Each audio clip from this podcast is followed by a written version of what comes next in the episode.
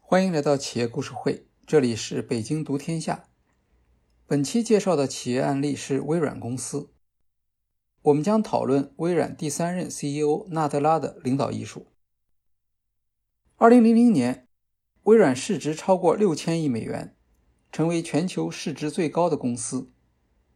然而，随着移动互联网时代的来临，微软从创新领导者变成了追随者。收购诺基亚。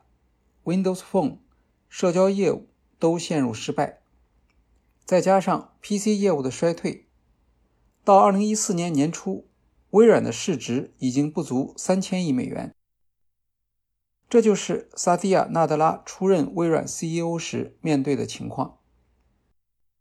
在创始人比尔·盖茨和前任 CEO Steve 鲍尔默的支持下，纳德拉决定发起微软的自我革命。纳德拉1992年加入微软，担任 CEO 之前，曾经分别负责过必应搜索业务和 STB 业务。2010年，时任微软 CEO 的鲍尔默任命他为 STB 部门负责人，负责云战略企业转型。STB 即服务器与开发工具事业部。是微软排名位于 Office 和 Windows 之后的第三大业务。当时，亚马逊遥遥领先云计算服务市场，整个市场规模已经达到几十亿美元，而微软还只有几百万美元收入。导致这一差距的原因，并不是因为微软缺乏资源或技术能力。微软在云计算方面研发投入巨大。但收效不显著。阻碍因素主要是微软当时巨大的服务器业务。推广云计算意味着不再将围绕服务器的业务作为优先，这会威胁微软在服务器市场的收入。纳德拉回忆说，当时他的主要困难是建立共识。STB 管理团队中很多人都是有多年经验的领导者。他们并不反对云计算转型，但如果转型威胁到自己的部门，纳德拉也很难用行政命令要求他们合作。纳德拉认为，STB 部门的缺陷是只看重眼前的客户，追求局部最优，缺乏大规模云服务的反馈环。他没有带自己的人到新部门。而是与 STB 管理层逐一谈话，寻找解决方案。纳德拉提出云优先战略，产品和技术不再聚焦私有服务器改进，未来的努力方向是围绕云服务进行优化。另一方面，纳德拉也要照顾服务器业务的立场。微软拥有强大的服务器系统，有条件开发私有云业务。纳德拉不反对本地服务器业务和公有云相结合的方案，这样可以缓解云战略对服务器部门的冲击，争取 STB 管理层支持。纳德拉说：“领导者要承担做出决定的责任，但他们也要有心理准备，不可能有完全一致的意见。”在2017年出版的《刷新》一书中。纳德拉总结了他对领导力的看法，归结为三条。第一条，领导者的首要原则是给出清晰的信息，这是领导者每一天、每一分钟都要做的事情。在一个恐慌的环境中，为组织带来清晰的方向，这是领导者最有价值的特性。遇到不确定性或模糊情境时，人们总是指望领导者出来澄清混乱。纳德拉认为，领导力的这项原则是最重要的，却是经常被人们忽视的。第二条，领导者要产生能量，不仅在自己的团队中，还要在整个公司中产生变革的能量。无论身处顺境还是逆境，领导者都要激励乐观主义、创造性、共同承诺和成长。在他们创造的环境中，每一个人都能发挥潜力。他们建立的组织和团队每天都有进步。第三条，领导者让事情发生。制约因素总是存在的，并将一直伴随我们。领导者是克服制约因素的冠军。他的任务是引导和实现创新，在长期和短期之间找到平衡，跨越边界找出解决方案。纳德拉认为，微软应当承认自己已经错过了移动技术市场。苹果、Google 两大巨头牢牢占据着手机操作系统，微软的 Windows Phone 市场份额还不到百分之四。纳德拉果断放弃这一业务。二零一四年七月，微软宣布史上最大规模裁员，占全球十二万多名员工总数的百分之十四。其中大部分属于微软一年前收购的诺基亚手机业务部门。二零一五年，微软以七十五亿美元冲销了二零一三年收购诺基亚的资产损失。二零一七年，微软宣布退出手机硬件市场，不再更新 Windows 手机操作系统。在接任 CEO 的员工见面会上。纳德拉当着比尔·盖茨和斯蒂夫·博尔默的面表示：“我们的行业不尊重传统，只崇尚创新。”他提出后 PC 时代的概念。由于受到 iPad 等移动产品的冲击，用户在工作中开始更加关注移动应用和服务，而不再依赖 PC。用户希望他们的工作内容能够在不同设备和平台间灵活移动。微软不能再固守某一种设备。尽管失去了移动操作系统的市场机会，但微软的强大应用软件系统在移动时代仍然有很强的市场力量。问题在于，纳德拉担任 CEO 之前，微软不愿意为其他操作系统平台。提供软件应用，担心损害自己的主导地位。例如，微软早已开发出基于 iPad 的 Office 套件，但由于 Office 仍与 Windows 强绑定，迟迟未予发布。纳德拉在上任八周后就宣布推出为苹果 iPad 打造的第一版 Office 套件，这意味着微软不再强推 Windows 系统。不再封闭自己的软件应用，而是采取更加开放的心态，让自己的软件在各个操作系统上流通。微软还派高管参加了苹果公司的 iPad Pro 发布会，介绍他们定制的 iOS 版本 Office 应用。在拜访硅谷客户的过程中，纳德拉意识到，原有的封闭式操作系统已经不再适用。微软。必须适应客户对操作系统的多样化选择，包括改变立场，支持 Linux 操作系统。二零一四年，微软宣布将云服务产品名称由 Windows Azure 改为 Microsoft Azure，削弱云服务产品身上的 Windows 色彩。二零一七年，微软发布了超过一百款 iOS 应用。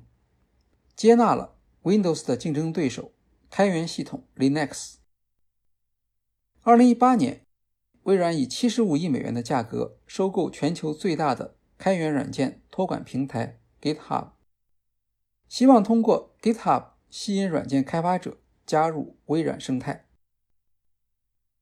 二零一五年，纳德拉将微软的五大业务部门调整为三个：生产力与业务流程部门。对应的是 Office 业务，智能云部门对应的是 Microsoft Azure 和 Windows Server 等云服务业务，更多个人计算部门对应的是 Windows 业务、Surface 设备等。组织结构调整意味着微软放弃了鲍尔默时代以 Windows 为核心的企业战略，争取应用市场而不是操作系统的市场份额，成为微软业务增长的驱动力。这次调整不光在企业内部引发震动，整个市场都可以清楚地理解微软的战略转变。这就是纳德拉所强调的领导者原则的第一项：给出清晰的信息。微软的理念曾经是。一切都必须在 Windows 上运行。我们绝对不能设计出在另一个平台上也可以运行良好的产品。纳德拉放弃了这一过时的要求。微软在产品和市场上发起了一系列变革。Office 进入了 Windows 以外的移动平台，首次以限时免费的方式推出 Windows 10更新服务。首次推出软硬件一体的 Surface Book，并成为 MacBook 最强劲的竞争对手。在云服务优先战略支持下，微软成为全球第二大公有云服务商。为了防止 Google 和苹果利用移动市场的优势反向进攻传统电脑办公市场，微软不单开发了网页版 Office，更是破天荒开发了。几乎完全免费的 iOS 和安卓移动版 Office，以攻代守。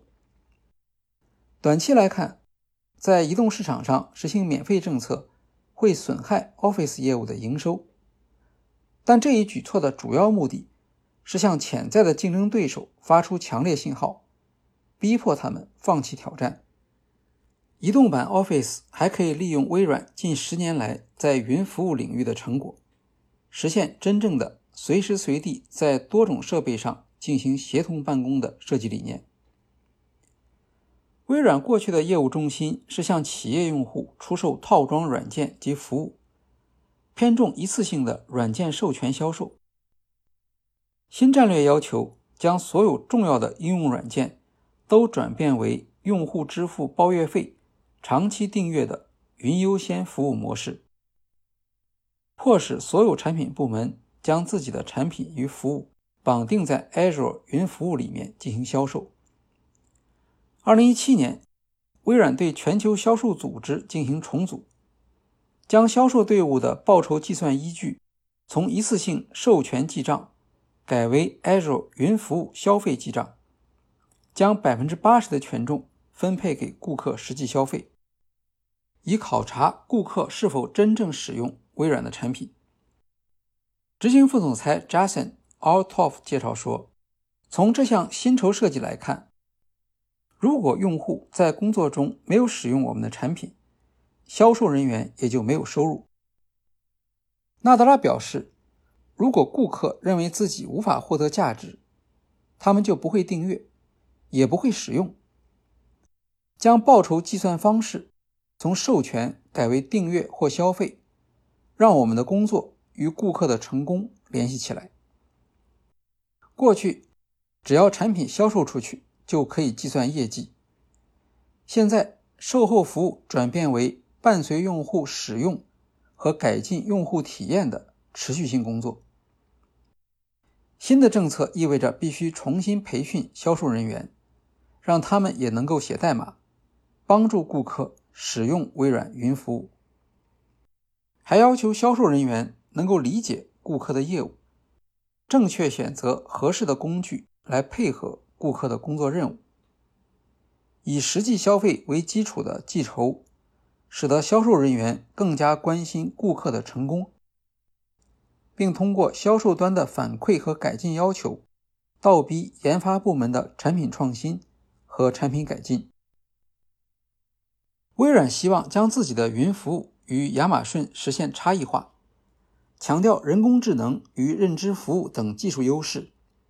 在竞争战略上，则利用用户对亚马逊的警惕心理，比如微软很重视零售行业的市场机会，因为零售行业里面的客户通常不大愿意使用亚马逊的云服务。二零一七年，新战略显示出明显的成效。从业务部门的收入增长来看，云业务已经成为微软增长的主体。在一季度的数据中 Azure 增长百分之九十三，Office 三六五增长百分之四十八 Dynamic 三六五增长百分之八十一，而其他传统业务则增长缓慢。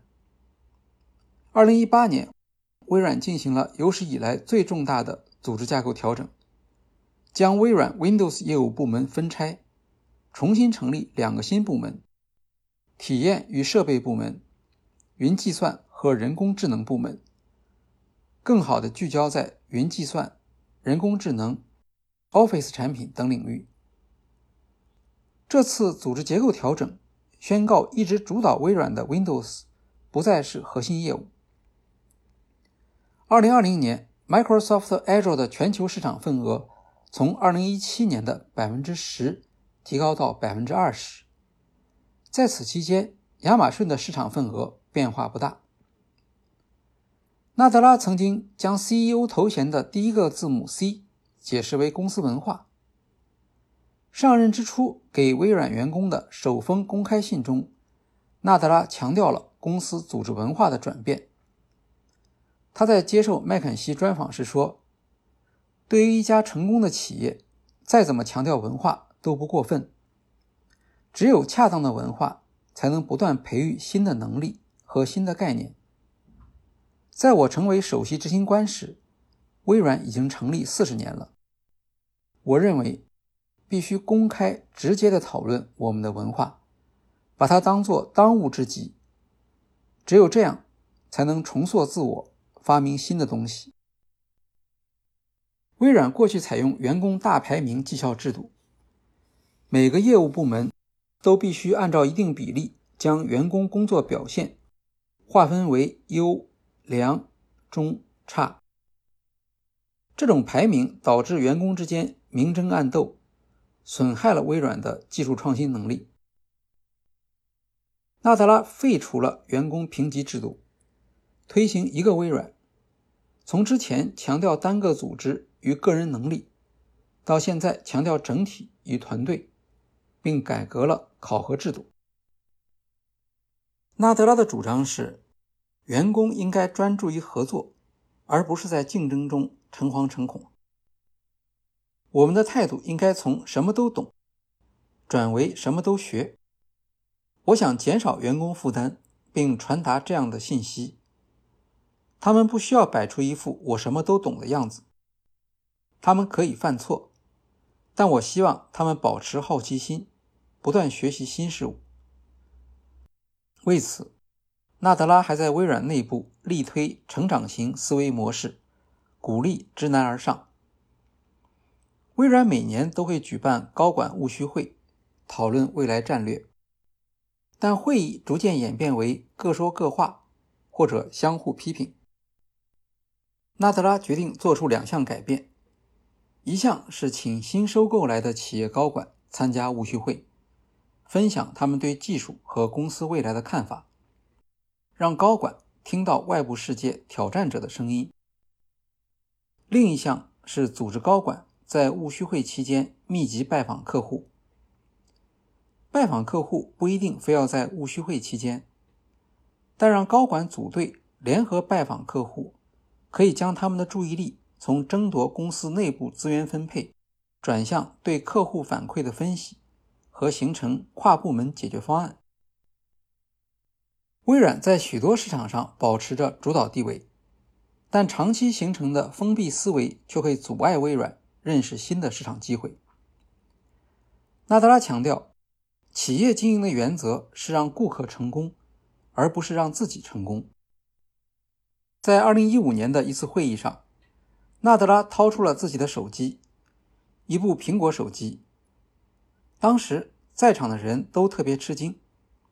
他说：“这是苹果的手机，但你们可以看到，上面有很多的应用软件，都是微软开发的。”好，今天的企业故事会就介绍到这里，谢谢大家。